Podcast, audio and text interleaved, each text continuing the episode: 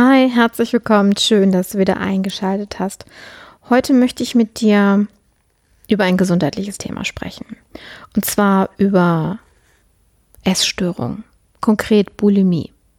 Wenn du neu dabei bist und dich jetzt gerade fragst, warum reden wir hier über Essen, das ist einer von vielen Fällen, über die ich hier spreche aus meiner alltäglichen Praxis, wo es darum geht, Menschen, die das Gefühl haben, ihr Leben oder einen Teil ihres Lebens außer Kontrolle zu wissen, durch ein Gebet diesen Zustand wieder ändern können. Und darüber möchte ich hier berichten. Wenn du mehr dazu erfahren willst, dann hör dir bitte Folge 0, also die aller, allererste Folge dieses Podcasts an. Ich habe eine Klientin bekommen, die ähm, eine Suchtpatientin ist. Man verliert ja niemals eine Sucht wirklich, sondern sie ist ja immer noch da, egal ob es Drogen, Alkohol oder Essen ist. Weil wären es mehrere Geschichten, bleiben wir beim Essen. Sie sagte mir, was ich am Anfang oder in der ersten Session immer mit meinen Klienten mache, ist, viele, viele Fragen zu stellen. Weil ich, das habe ich auch schon mal in einer anderen Folge erklärt, ein Gebet funktioniert umso besser, umso zielgerichteter es ist. Na, das ist genauso wie, es gibt einen Unfall und du kannst den Sanitätern exakt beschreiben, wo der Unfall ist und was sich ereignet hat, damit sie zum einen besser reagieren können und zum anderen schneller am richtigen Ort sind. Das ist genauso mit einem Gebet. Ein Gebet ist nichts anderes als eine Vollmacht, eine Anbetung, einen Kanal zu öffnen, quasi ein Telefonat und zu sagen, da und da bin ich, darum, das und das ist los, darum geht es, bitte hilf. Das ist eigentlich das, was ein Gebet also das, was wir hier betreiben, was ich hier betreibe, was es ist. Mehr ist es nicht. Und deswegen muss man es richtig machen. Und deswegen muss man Dinge wissen. So, und sie erzählte mir halt auch, nachts, sie schläft nachts nicht, nie durch, so zwischen zwei und drei Uhr, wacht sie auf und muss fressen. Im Bett. Nicht am Kühlschrank, am Tisch, in der Küche, sondern sie muss sich irgendwas mitnehmen und im Bett, wie sie sagte, fressen. Und entsprechend dann auch wieder von sich geben.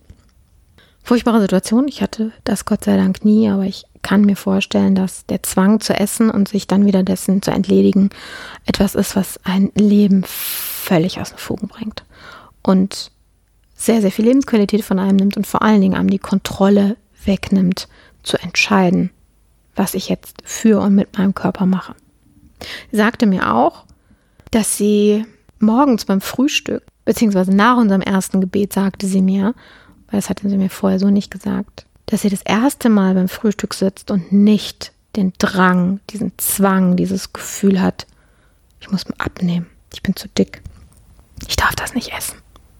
Sie sagte mir nach unserer ersten Sitzung, unserem ersten Gebet, dass sie mit Freude am Frühstückstisch gesessen hat.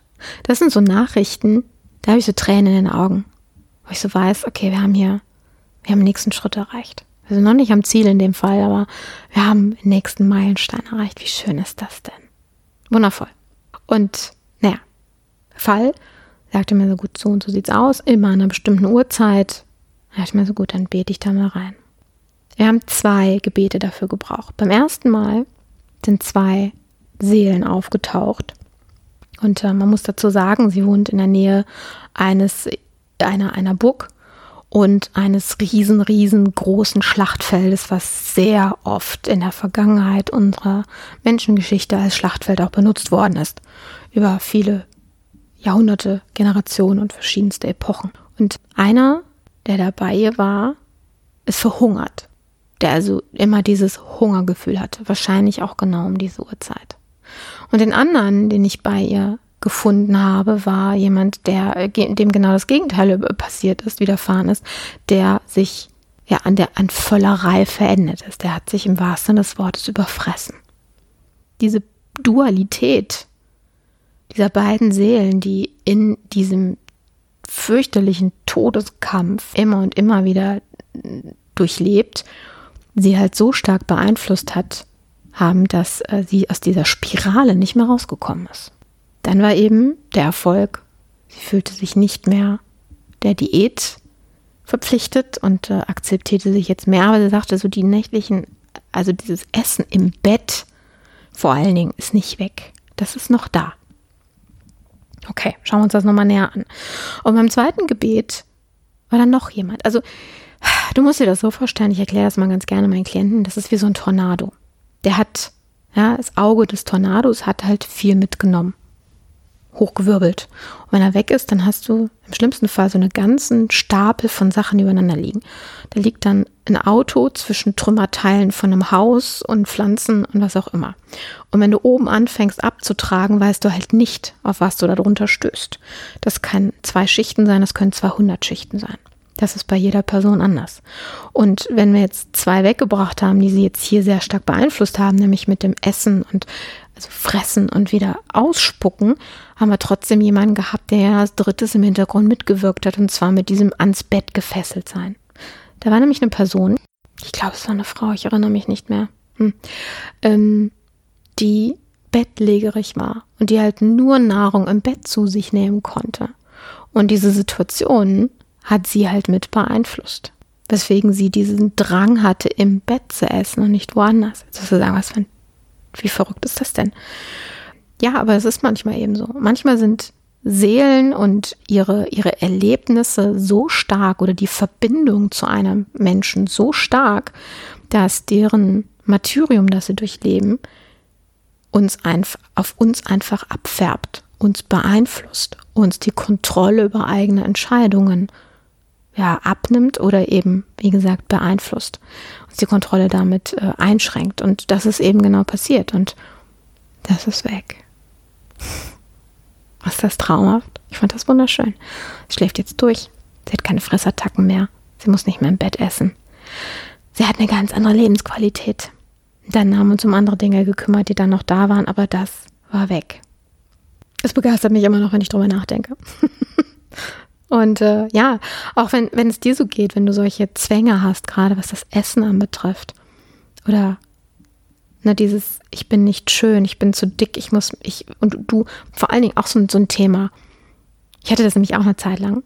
Deswegen bin ich da auch in Resonanz mitgegangen. Wenn du ins Spiel guckst und egal wie dünn oder dick du bist, immer das Gefühl hast, da ist zu viel dran. Also das ist dann so die andere Seite. Also ich bin ich habe auch wahnsinnige Gewichtsschwankungen in meinem Leben gehabt. Und wenn ich so zurückblicke auf so Momente, wo ich auch eine 36 getragen habe, also spindeldürr war, so in, in, in meiner Dimension, habe ich rückblickend mich damals, damals überhaupt nicht als dünn empfunden. Im Gegenteil, ich fand mich damals auch schon als viel zu üppig. Ich habe mich nie wirklich richtig gesehen, weil ich halt auch viel zu viele Einflüsse hatte. Und das kann dann auch dazu zu Wahrnehmungsstörungen deiner Person führen, wenn du eben mehrere ja, Bewusstsein, ne, dein Bewusstsein halt durch mehrere Eindrücke und, und Wahrnehmungen gefüttert wird und du dementsprechend in einen Tag denkst, du bist schön, am anderen Tag denkst, gar nicht, was machst du hier? Ne? So, also ich glaube, viele Frauen kennen das, aber auch genug Männer, die ja so eine gestörte Wahrnehmung, Selbstwahrnehmung haben. Kann, muss nicht. Ne? Auch hier bitte vorher immer beim Arzt abchecken. Das hatte ich auch schon in der Einleitungsfolge gesagt, ganz wichtig. Kann es eben, wenn du sonst keine Lösung findest, wenn die weltlichen Methoden, Praxen, Medikamente, Theorien nicht mehr funktionieren, dann kann die geistliche Ebene hier halt auch helfen und in dem Fall vielleicht sogar auch ein Gebet für dich. Wenn das so ist, wenn du das ausprobieren willst und sagst, ich möchte hier meine Kontrolle wieder zurückhaben und das mal ausprobieren, ähm, ich kann und das habe ich glaube ich noch nie gesagt, aber das ist eine ganz wichtige Info, die sollte ich hier vielleicht mal hinzufügen. Ich übernehme keinerlei Garantien. Das ist ein kann, es nichts muss. Aber bisher ist immer was Gutes dabei rumgekommen. Also es wird nie schlechter, es wird immer nur besser. Und äh, bisher ist niemand bei mir gewesen, der gegangen ist und gesagt hat, boah, war nett, aber es ist nichts passiert. Von daher, ja, auch da für dich die Sicherung, äh, Versicherung, dass äh, wir da auch was verbessern können in deinem Leben. Wie auch immer, ich wünsche dir guten Appetit. Und wenn du möchtest, dann äh, hören wir uns in der nächsten Folge. Ansonsten, wenn du sagst, ja, ich möchte da mal gerne drüber reden, dann findest du in den Show Notes die Kontaktdaten zu mir. Bis dann, ciao.